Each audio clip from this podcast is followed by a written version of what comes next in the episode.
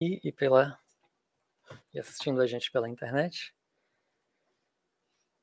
Hoje, como a, a Márcia já disse, né, a gente vai falar sobre um tema que nós demos o nome a princípio, né, quando estávamos ainda sendo agendados para fazer a palestra, de Pela Visão da Alma.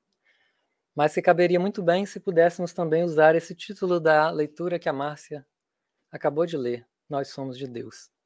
Então vamos usar os dois títulos. E então eu vou começar dizendo para vocês que eu estava. Tá ligado aí, né, Márcia? O, outro dia eu estava folheando uma, uma revista da Geográfica Universal, vocês já devem ter visto, pelo menos ouvido falar, e era uma edição especial onde mostrava é,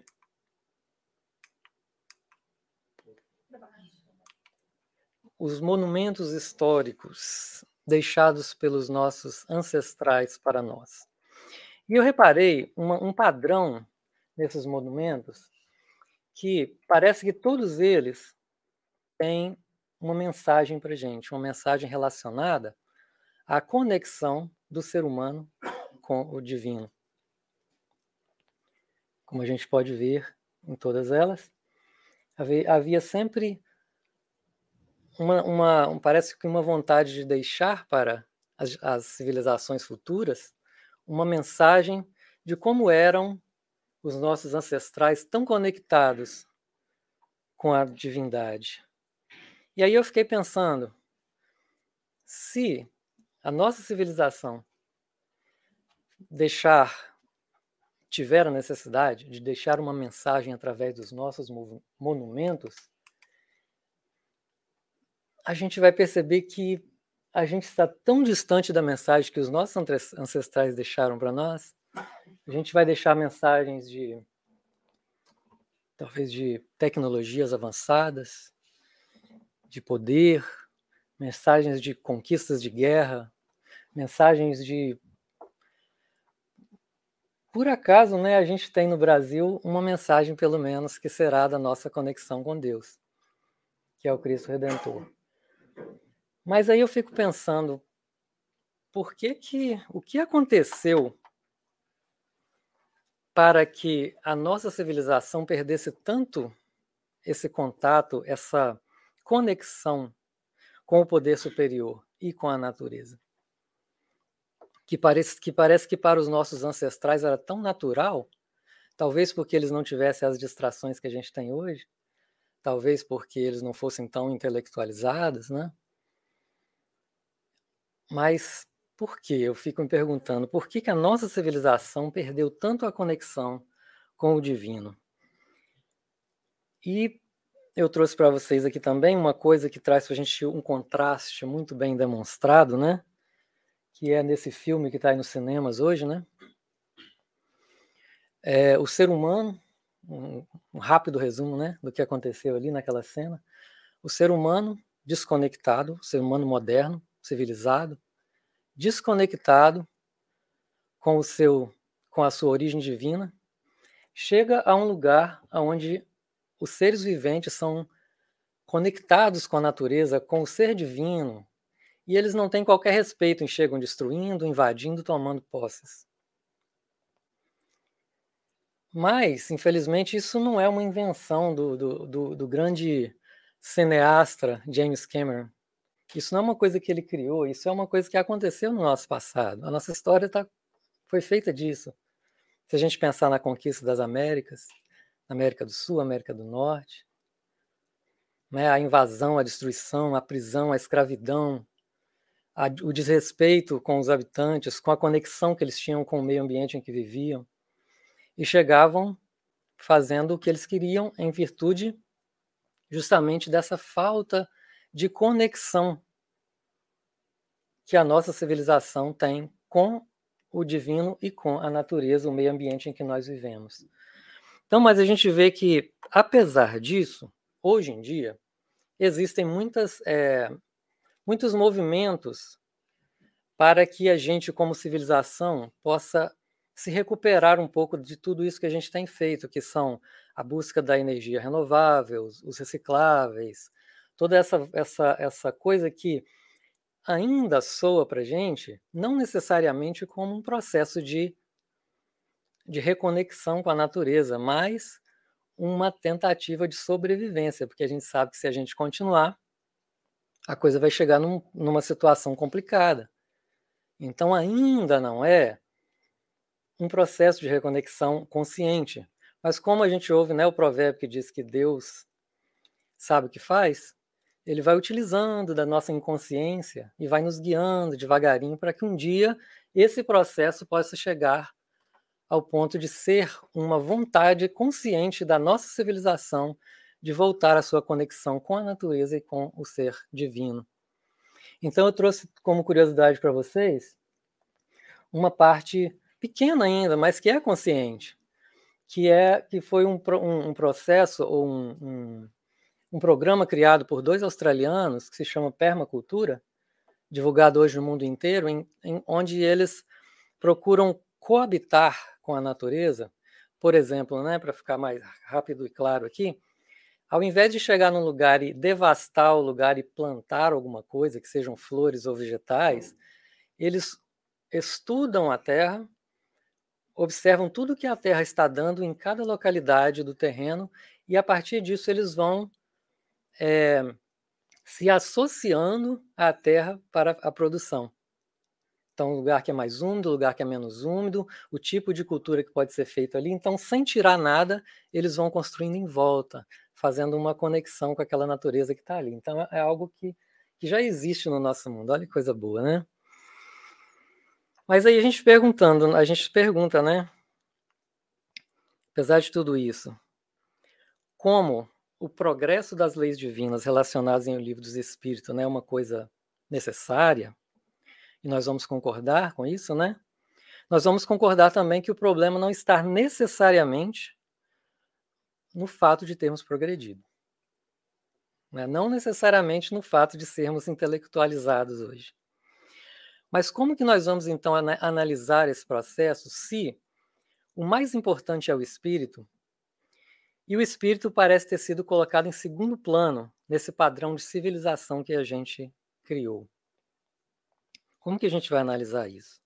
Até mesmo entre muitos religiosos de hoje, a religião é somente um momento da semana onde se dá uma determinada atenção dentro de um determinado ambiente as coisas divinas. Saiu dali, voltamos à nossa distração. Né? Muitas religiosas ainda vivem dessa maneira. Então aqui eu vou fazer duas perguntas, que são duas questões. Aliás, vamos tratar de duas questões, não vou nem perguntar, não, já vamos tratar direto. Uma é se nós evoluímos realmente. Porque tem gente que duvida que a gente olhando os antepassados, com toda a conexão que eles tinham com Deus, com a natureza, e olhando o que a gente faz hoje, tem gente que fala que a gente não evoluiu. E a outra questão é: a evolução material é importante para o espírito? Bom, vou dar só um, eu trouxe um exemplo simplesinho para vocês aqui para a gente pensar sobre isso. Na época dos nossos ancestrais, né? De repente a gente que estava lá, era difícil acender um fogo, né? Usava pau, pedra e aquele trabalho que vocês estão vendo ali. Hoje, na nossa civilização, com a pontinha do dedo, a gente liga um micro-ondas e a gente esquenta uma comida com uma tecnologia fantástica que, que esquenta ela por igual. A gente pode marcar o tempo, a gente não precisa nem estar ali. A gente pode chegar em casa correndo, coloca lá o um pedaço de pizza no, no, no micro-ondas, aperta o botão, vai tomar banho. Que diferença, né, da, dos nossos ancestrais sofrendo para acender um foguinho. Mas, infelizmente, a gente pode fazer outras coisas com a ponta do dedo, já que a gente estava falando de fogo, que, que, por um lado, é uma evolução, mas, por outro lado, a gente questiona se é uma evolução. Então, à primeira vista, parece que é uma evolução, porque quando a gente acendia um fogo com pau e pedra, a gente respeitava a natureza, a gente tinha conexão com o Criador. E hoje nós chegamos numa capacidade evolutiva e tecnológica tão grande que a gente é capaz de, com, a, com um dedo, causar uma explosão dessa aqui, a milhares de quilômetros de distância de nós. Uma proporção descomunal. E a gente pergunta: será mesmo que a gente evoluiu? Então, à primeira vista, parece que é uma evolução. Mas, se voltarmos no tempo um pouco e a gente contemplar o ser humano, cuja única preocupação era com o que ele iria comer e como ele iria sobreviver, mesmo que inconsciente, buscando meios de se sentir mais confortável na vida, né, inventando a roda, inventando uma forma de transportar aquilo que ele produzia para onde ele precisava de, ser, de, de consumir, reunindo-se em grupos familiares, né, em, em, em tribos, para se defenderem dos perigos de forma melhor, a gente vai ver que eles vão lentamente progredindo, por exemplo, né, no caso ali, aprendendo a cultivar o solo para que eles não tenham mais que se mudar de um lugar para o outro, para que quando as, a, como eles tinham que fazer antes, né, quando chegava a escassez ou quando aquele lugar ali era já não tinha mais o que oferecer a eles, eles aprenderam a plantar, então não precisavam mais se locomover. Então eles já tinham meio de sobreviver. Olha quanto tempo já foi ensinado para a gente que a gente não precisa de, de alimentação animal, né? Que a coisa vem das plantas. Mas esse processo lentamente que foi acontecendo com o ser humano trouxe a ele duas consequências, pelo menos, muito interessantes e, ao mesmo tempo, inesperadas. A primeira é que, quando, ao aprimorar-se tecnologicamente, e quando a gente fala em tecnologia, a gente não está falando de computador, nem de, de nada da, da, do momento atual. A gente está falando de você criar um carro que pode ser conduzido dessa forma, mas o peso, você tem que equilibrar o peso do animal com o peso do caso, e tudo isso é tecnologia. Então, nessa busca de superar os limites daquilo que eles estavam inventando e criando, vem um progresso intelectual natural. Da mesma forma como houve um, um, uma, uma uma consequência inesperada também, que ao produzir, ao, ao, ao criar tecnologia que facilitasse a vida, começou-se então a sobrar tempo para que a gente pudesse se dedicar a outras coisas, que aí trariam ainda uma evolução ainda maior para o espírito agora. As artes, a ciência, a medicina, a filosofia, a psicologia, as ciências humanas. A gente então vai tendo, a partir da tecnologia fazendo o trabalho mais pesado, vai sobrando tempo para a gente se dedicar a outras atividades que vão fazendo o espírito progredir.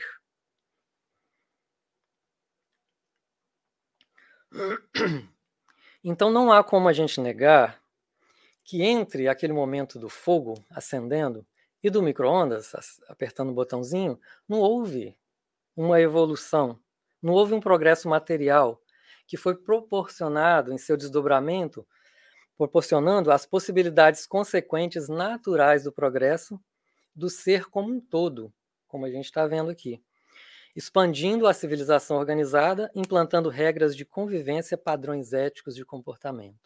Olhe para ver onde a gente vai chegando, né? Mas aí então volta a pergunta: onde foi então? Que momento foi que nós perdemos essa conexão com a divindade? com a nossa divindade. Mas aí a gente começa a perceber que essa pergunta não é tão importante. Que mais importante do que essa pergunta é a gente começar a questionar uma coisa ainda mais profunda, ser mais ousado nessa pergunta. Por que precisamos nos conectar com Deus? Porque essa é uma pergunta que a civilização de hoje faz. Por quê? É importante colocar Deus em nossas vidas? Aí a resposta que eu trouxe para vocês é uma resposta assim, que provavelmente vocês só poderiam ouvir do, dos avós de vocês, porque é um provérbio simples e direto. Mais vale um pão com Deus do que dois com o diabo. Então, essa é a resposta. Por que precisamos nos conectar com Deus? É importante colocar Deus na nossa vida? A resposta é: mais vale um pão com Deus que dois com o diabo. Traduzindo isso, nas palavras do Evangelho, existe uma frase que diz: De que vale ganhar o mundo inteiro se sua alma tiver perda? Está em Marcos, capítulo 8, 36. Então é claro, né, gente, que eu sei que todos nós nos conectamos de alguma forma. Eu não estou trazendo isso aqui de uma forma para falar para vocês que vocês não estão se conectando. A gente está fazendo uma análise em termos de civilização, tá bem? Logicamente, como parte dessa civilização, a gente vai ter a nossa parte da reflexão aqui de pensar no que, que toca, isso toca a nós. Então, nós nos conectamos e o objetivo da gente aqui vai ser justamente essa reflexão tá? de como sentimos Deus. Quanto de nosso dia nós conseguimos passar sem perder esse contato com Deus. E aí nós começamos até a questionar para nós mesmos, indo mais profundamente, que é Deus para nós?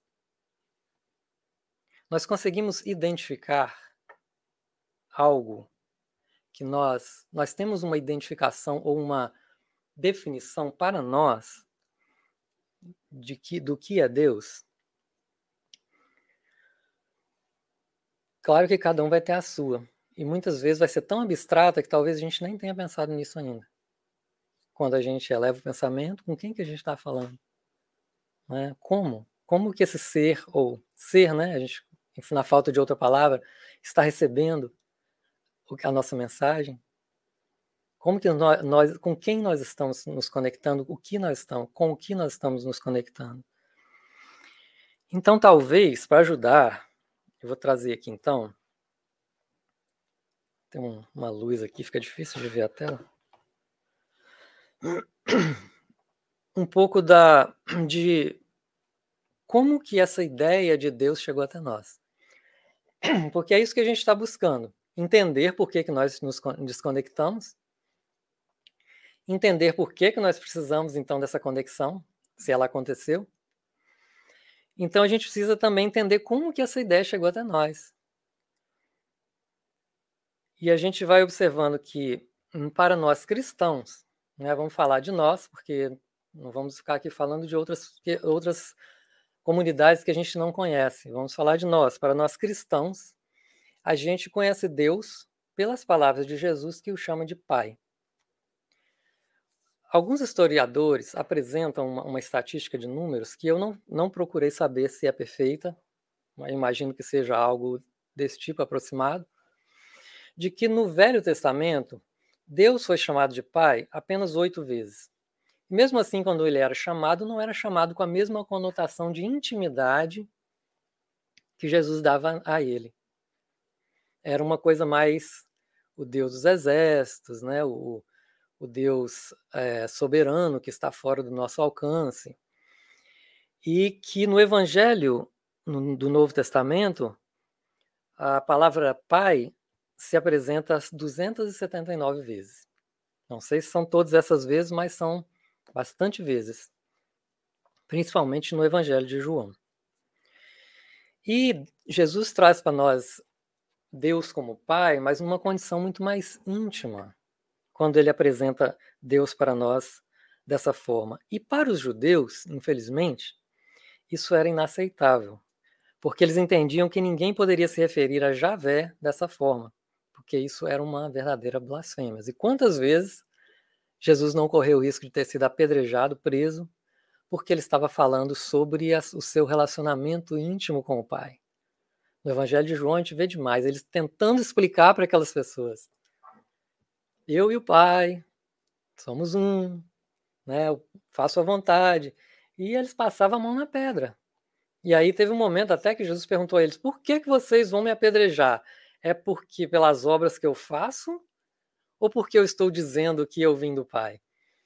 E aí eles falam: não, nós vamos, é, nós vamos te apedrejar porque o que você está falando é uma blasfêmia. E aí ele tem que dar um jeito de desaparecer no meio da multidão, senão ele realmente é massacrado ali. Então, foi difícil essa implantação para nós, como civilização naquela época, aceitar Deus como um pai tão íntimo, tão perto de nós. E Jesus vai ensinando para a gente assim, reunindo com as pessoas em volta dele, ele falava: não se perturbe, não se per não perturbe o vosso coração. A casa do a casa do meu pai tem muitas moradas. Eu vou preparar um lugar para vocês e vou levar vocês para estar comigo. E aí os discípulos já come, entram naquele sentido de intimidade e perguntam: Mas, Senhor, para onde? Para onde é que o Senhor vai? E ele fala aquela frase que tão tão conhecida, né? Eu sou o caminho, a verdade e a vida, ninguém vai ao Pai senão por mim. E aí ele vai ensinando a orar, chamando Deus de Pai Nosso, ou às vezes se referir a si mesmo, quantas vezes, como filho de Deus, e vai ensinando para a gente essa paternidade de Deus numa intimidade. Mas observem uma coisa interessante: é que todas as vezes que Deus é apresentado pelos seres superiores para a gente, eles apresentam respeitando o nosso momento, em, em, em, o momento da civilização que nós estamos passando. Então, quando Jesus apresenta Deus como Pai, por que ele não apresentou como mãe, né? Porque era um momento, como a gente sabe, todo mundo sabe, que a mulher não tinha esse valor. E que o homem era o, o chefe da família, era o chefe do Estado, era, era o homem é que era o, é quem tinha o poder na época, né? Então ele apresenta a Deus na figura de um ser masculino, como um pai. Né? Hoje em dia, existem muitas pessoas já que já chamam Deus de mãe, né? outras nem, nem dão é, essa referência a Deus, já chamam de força superior, superior e tudo mais. Acontece que na Idade Média, aí vem depois de Jesus, com tudo que ele deixou para gente, a gente começou um pouco a perder isso. Né? A igreja continuou usando o nome de Deus para atingir os seus interesses. E graças né, a missionários como Francisco de Assis, essa intimidade com Deus como Pai não foi perdida. Mas em função de todo esse desmando da igreja daquela época, muita gente esfriou. Muita gente se afastou, rompeu essa conexão. E até hoje, por causa da falta de esclarecimento, por falta de, de apresentar as coisas de uma forma mais. É, que façam mais sentido, para a nossa maturidade vigente, as pessoas começam a cortar essa conexão, é, julgando que não tem necessidade disso, que o que eles estão apresentando não faz sentido. Né? Muito fácil. Vamos culpar a igreja porque eu não consigo entender Deus, então eu afasto de Deus, sigo minha vida na esperança de que Deus não está prestando atenção em mim, porque eu não estou pensando nele, ele não está prestando atenção em mim. Né? Como se a gente pudesse esconder dele. É igual aquelas criancinhas que ficam de trás da cortina com o pé de fora, achando que estão escondidos da gente, né? E a gente vai, despista, faz de conta que não está vendo, é o que Deus faz com a gente, é despista, ah, tô te vendo não, fazendo suas porcarias aí. Mas está ali, então a gente meio que isola Deus, não vou pensar nele não, que ele vê se ele distrai, esquece de mim, não presta atenção no que eu estou fazendo, né? E vamos culpar a igreja por isso, porque a igreja não sabe nos explicar as coisas direito. Mas o tempo passa e a gente chega no século das luzes. Né?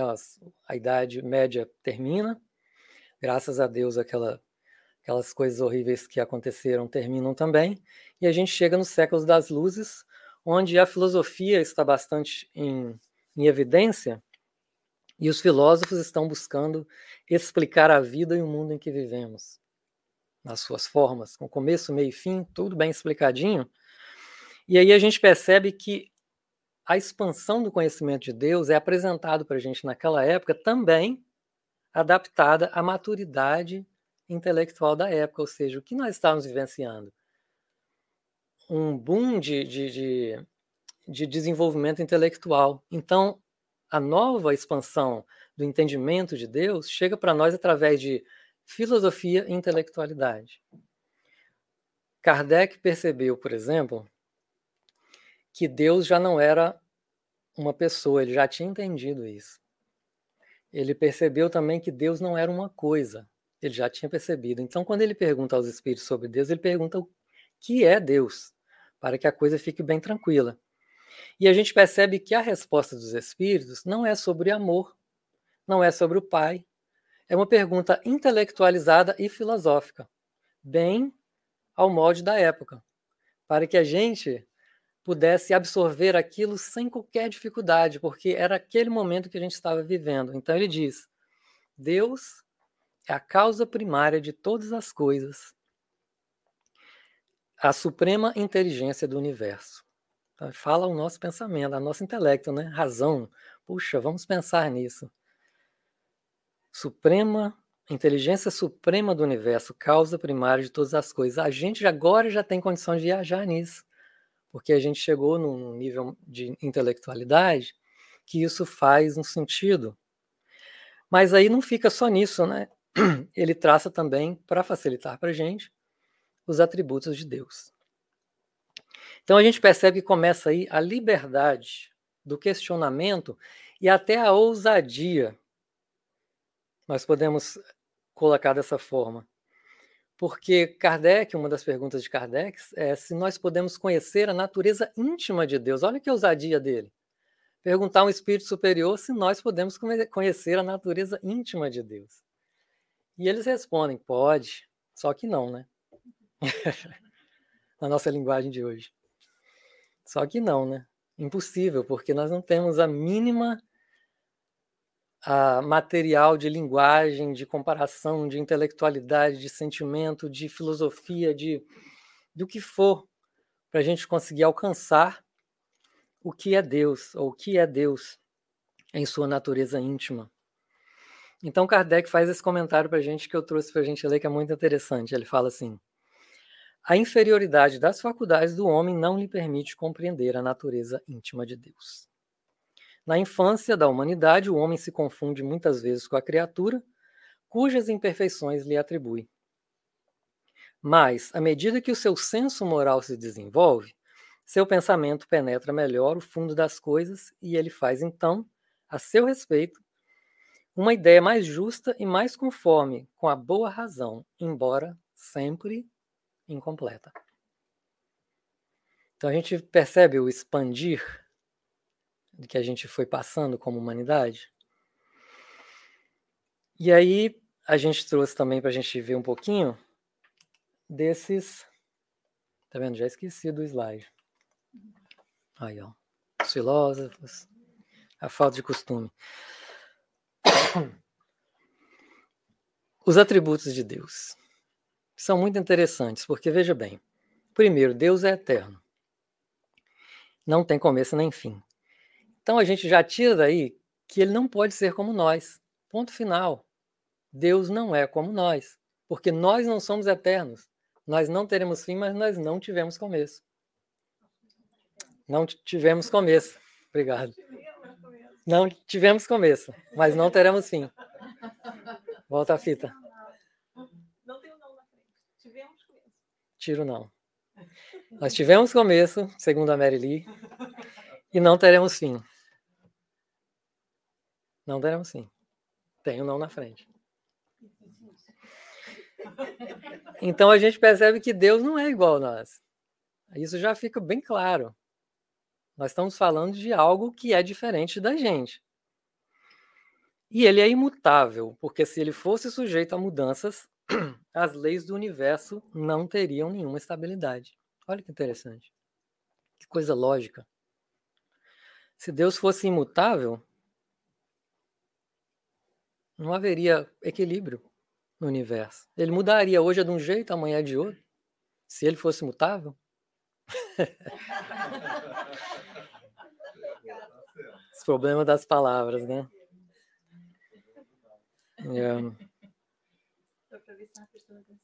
É. é, as pessoas usam isso nas palestras, né? Eu falei só para ver se vocês estavam prestando atenção.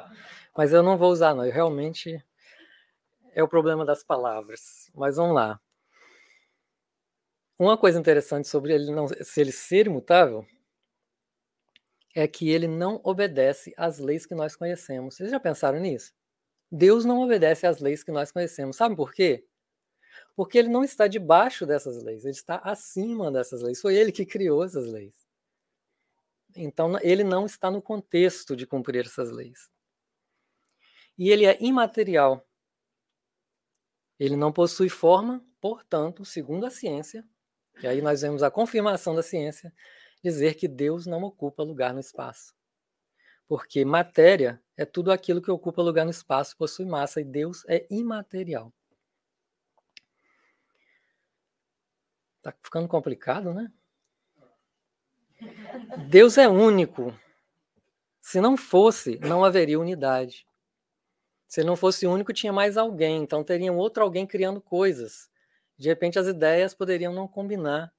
Ou quem teria sido criado primeiro, ele ou a outra coisa? Né? Então é único. E é onipotente. Essa parte é a mais interessante de todas. Deus tem poderes ilimitados. Se não tivesse o poder soberano, havia, haveria alguma coisa mais poderosa ou tão poderosa que, quanto ele, que assim não teria feito todas as coisas. E aquelas que ele não tivesse feito seriam obras de um outro. Aí nós às vezes pensamos assim: se Deus é todo poderoso, se tudo ele pode, por que que quando eu peço a ele determinadas coisas, e normalmente essa revolta, ela vem numa situação de um sofrimento muito grande, da perda de um ente, de alguém que está doente, de alguma coisa que aconteceu, da perda de um relacionamento, a gente pede e ele não atende. Se ele é todo poderoso, como que a gente resolve esse problema? Aí eu pergunto para vocês o seguinte: nós somos cristãos, não somos? Somos todos. Nós conhecemos a história de Jesus? Nós sabemos o que aconteceu no final da vida dele aqui na Terra? Nós sabemos que ele foi crucificado numa cruz sem merecer, que ele sofreu pra caramba, que ele passou uma semana de martírio até chegar e ser pendurado numa cruz, humilhado. O que aconteceu naquele dia? Deus foi lá, pegou e tirou da cruz? Não tirou, né? Então parece que é uma mensagem assim para nós cristãos falando assim: você está sofrendo, você tem uma tarefa, então pare de reclamar e realize a sua tarefa. Olha o exemplo que a gente tem. O que, que Deus dá a gente? Força. Né? Vocês lembram de Jesus faz uma oração antes de ir para o Calvário, pedindo força. Ele dá força, ele protege. Agora, sabe qual a diferença de Jesus e nós passando pelos problemas? Muito interessante. Que nós passamos pelo problema pedindo que Deus venha nos ajudar. E Jesus passou pelos problemas sabendo que ele estava mergulhado em Deus. Ele estava totalmente é, envolvido, obrigado, envolvido por Deus. Assim como nós estamos, só que a nossa conexão ainda não consegue perceber isso. A gente acha que Deus está lá e aí a gente vai chamar para ele vir ajudar, como se ele não soubesse de nada que está acontecendo com a gente. Como se ele não soubesse o que, que aconteceu para a gente chegar naquela situação em que a gente está. Como se ele não soubesse que um pai, quando vê um filho fazendo uma prova, ele não vai lá mesmo porque se o filho estiver reclamando e fala para o filho, ó oh, meu filho, deixa isso para lá, você não precisa de fazer essa prova não. Isso não tem importância não, né? Ele fala, não, você tem que fazer. Tem que fazer a prova, tem que passar pela prova, porque é isso que vai te fazer crescer, é isso que vai te ensinar. Então a gente não consegue ver isso durante, é, dentro de determinados sofrimentos muito grandes. A gente acha que Deus está lá, esqueceu da gente, e a gente pede, implora que ele venha, quando na verdade ele nunca saiu. Aí eu estou usando aqui o termo que nós estamos acostumados, né? Ele. Porque se a gente for pensar em tudo que a gente leu aqui, tudo que a gente refletiu sobre o que é Deus, não tem nem como chamar de Ele. Essa força, essa, essa coisa maravilhosa, esse amor integral que nos circunda o tempo todo, que nos envolve o tempo todo.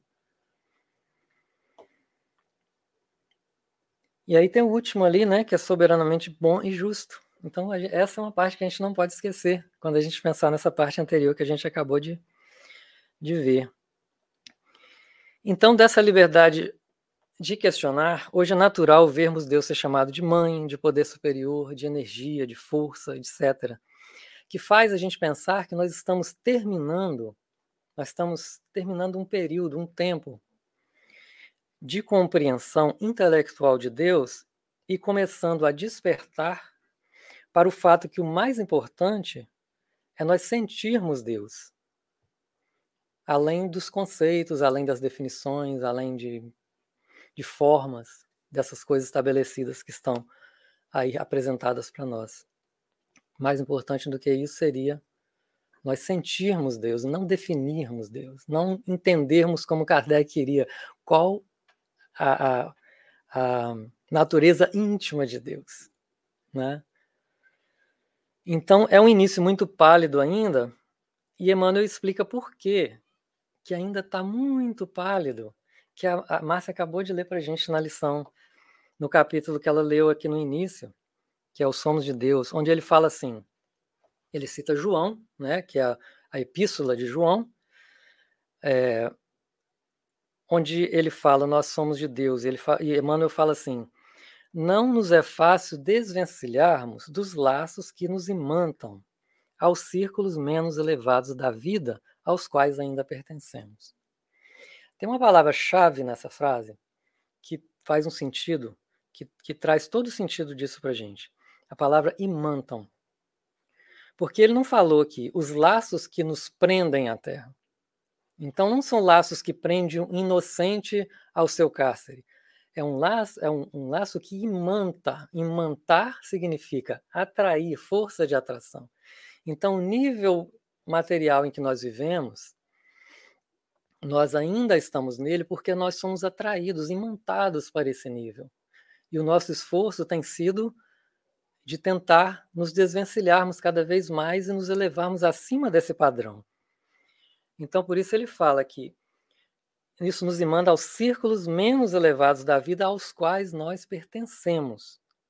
E apesar da nossa origem divina, mil obstáculos nos prendem à ideia de separação da paternidade celeste. Olha que interessante. Apesar de termos origem divina, nós temos obstáculos que nos causam essa separação, essa ideia de separação. E ele relacionou para a gente, como vocês ouviram, não vou ler o texto todo, ele relaciona egoísmo, vaidade, ambição, revolta e ansiedade. E eu fiquei até curioso pensando assim, por que ele colocou ansiedade? Depois aí eu fiquei pensando, que é ansiedade, né? O desejo veemente, impaciente ou medo.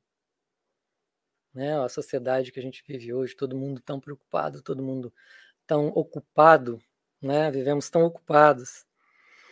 Mas a frase que mais me chamou atenção foi a frase sobre a vaidade, quando ele fala assim: a vaidade ergue-nos falso trono de favoritismo indébito, buscando afastar-nos da realidade. Afastarmos-nos, afastarmos-nos da realidade. E eu pergunto para vocês, o que é a realidade? Que realidade é essa que ele está falando? A realidade é uma só ou é de cada um? A realidade é do nosso corpo físico ou aquilo que nós vivemos no nosso íntimo? O que é realmente a realidade? Se eu vivo numa cidade e tenho toda a tranquilidade do mundo naquela cidade, eu acho aquela cidade é, segura, maravilhosa, um lugar bom para viver, para criar os meus filhos.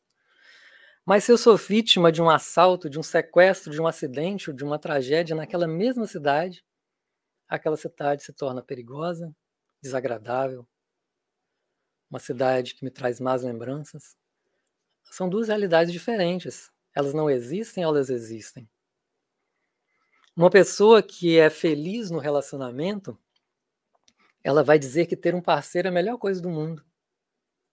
Enquanto o outro, que não é feliz, vai dizer que relacionamento só traz dor de cabeça. Todo mundo é igual. Tanto a mulher quanto o homem só mudam o CPF.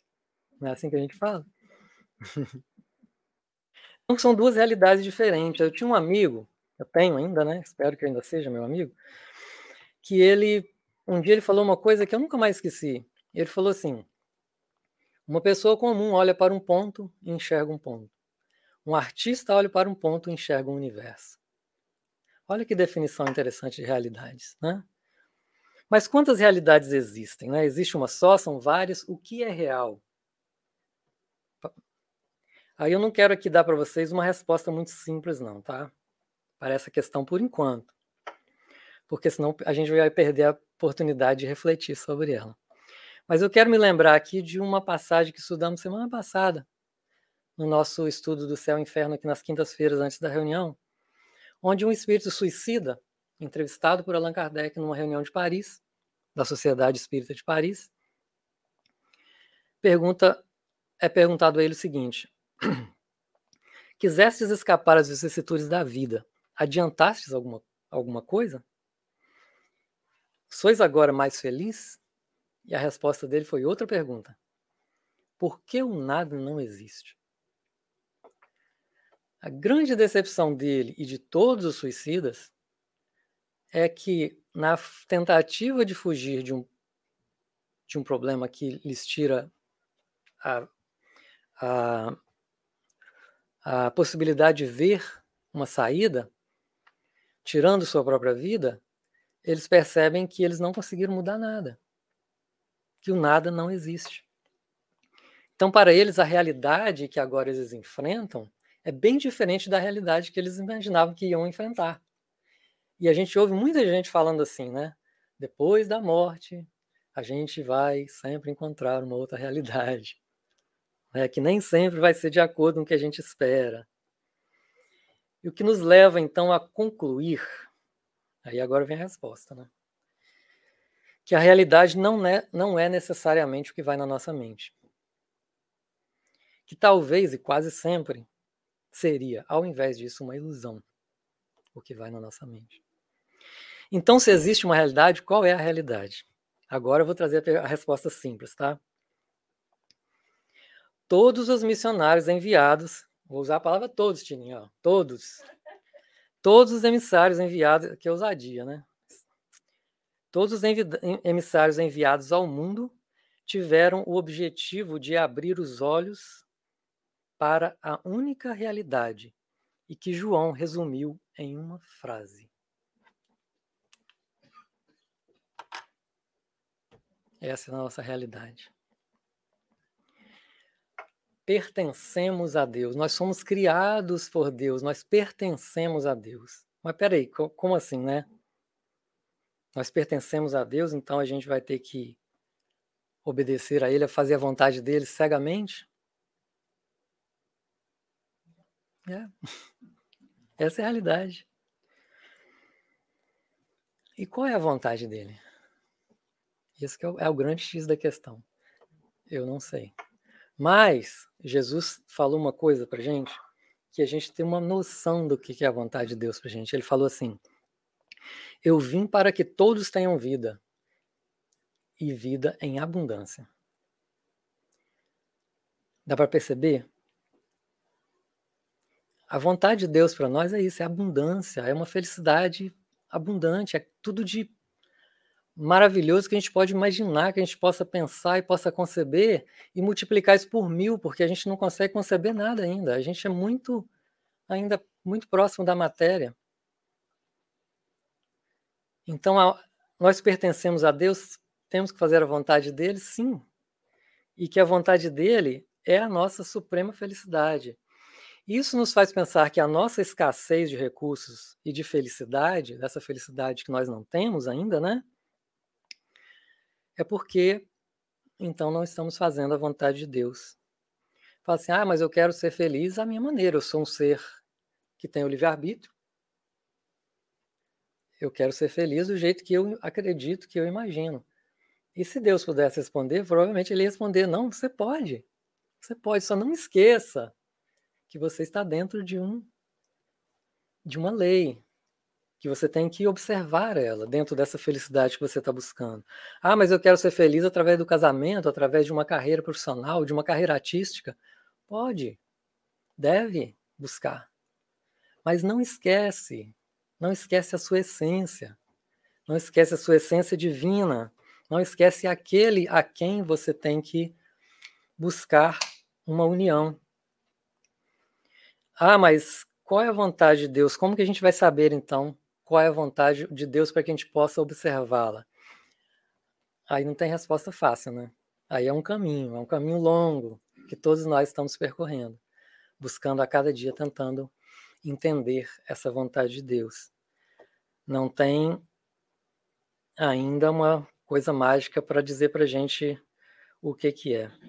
Então, por isso, Jesus pediu uh, ensinou para que a gente pudesse, em oração, pedir, mesmo não sabendo qual que é, mas que na, na oração a gente pudesse pedir a Deus que seja feita a vontade dele em nossa vida.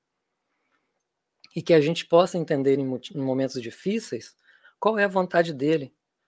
Porque diante de tudo isso que Emmanuel colocou nesse texto, relacionou como causa da nossa separação, a gente vê que tudo isso forma uma nuvem espessa e que é difícil para a gente enxergar a vontade de Deus, de manter essa união, manter essa conexão.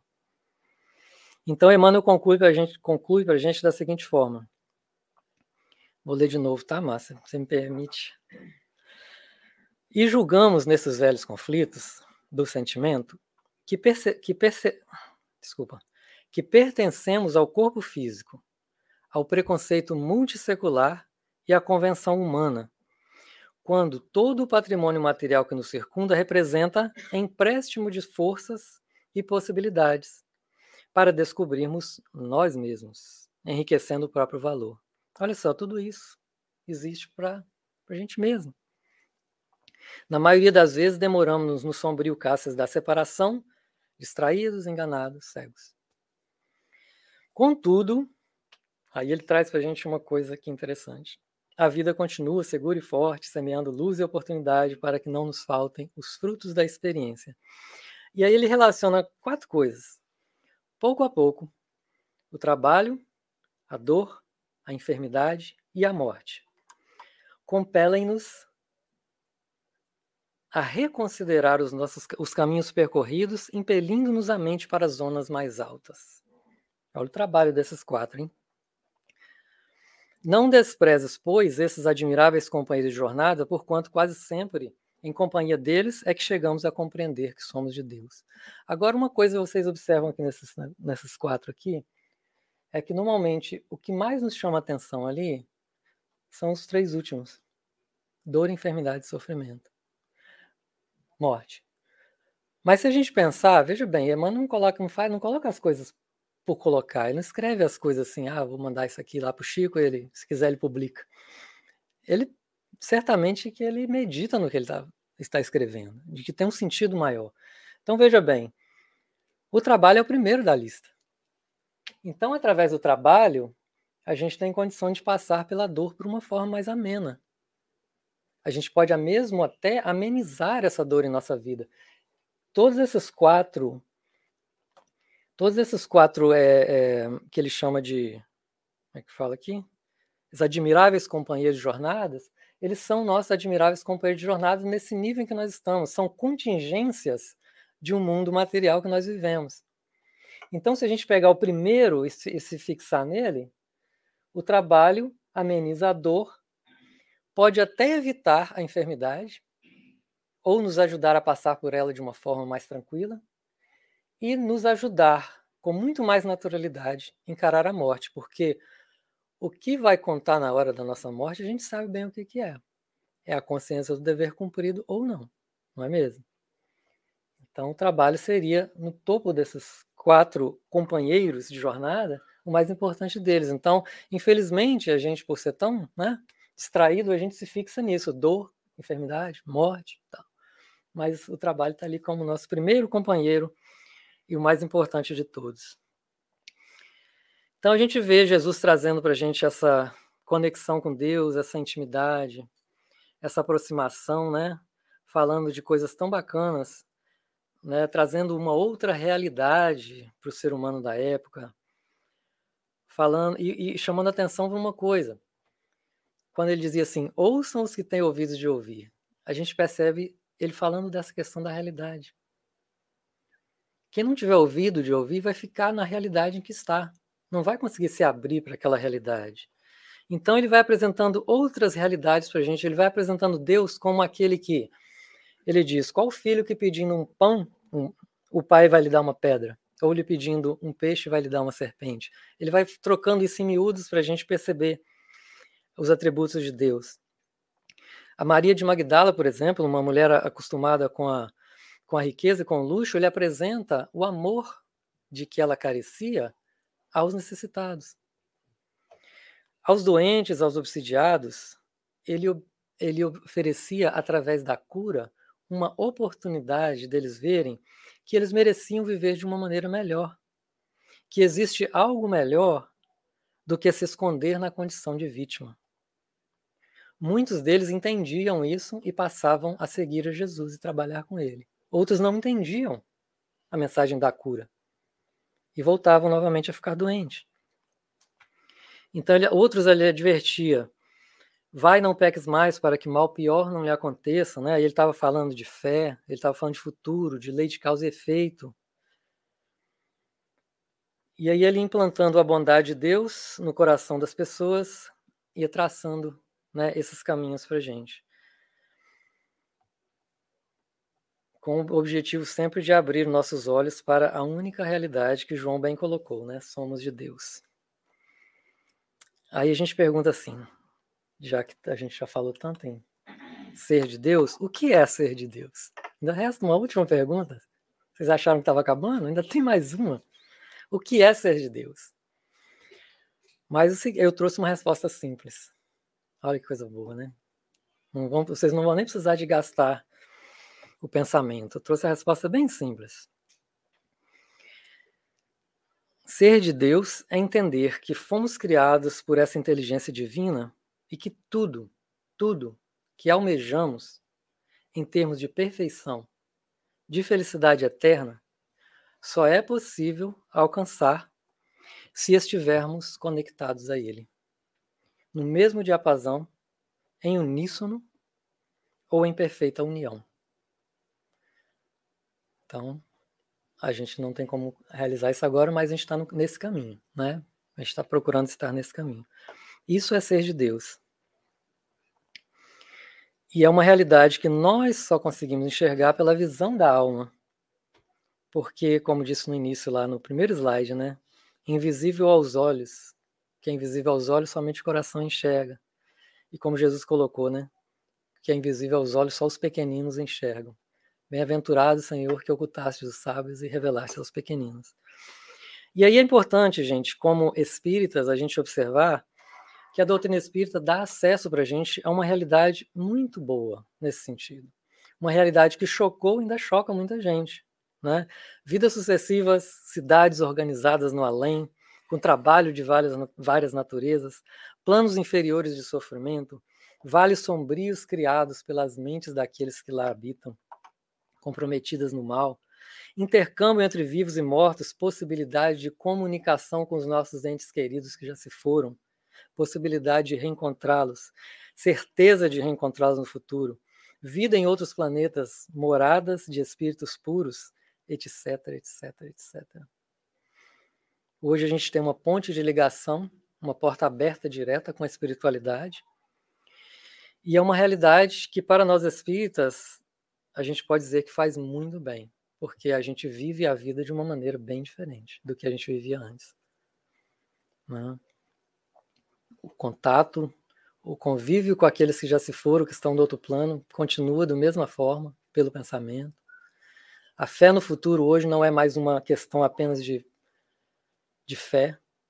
Hoje temos, além da fé, temos todo um conhecimento, temos todo um, uma, uma vasta literatura sobre o que vamos encontrar do outro lado da vida, o que podemos encontrar se realizarmos todo esse, toda essa reforma que o Evangelho nos pede.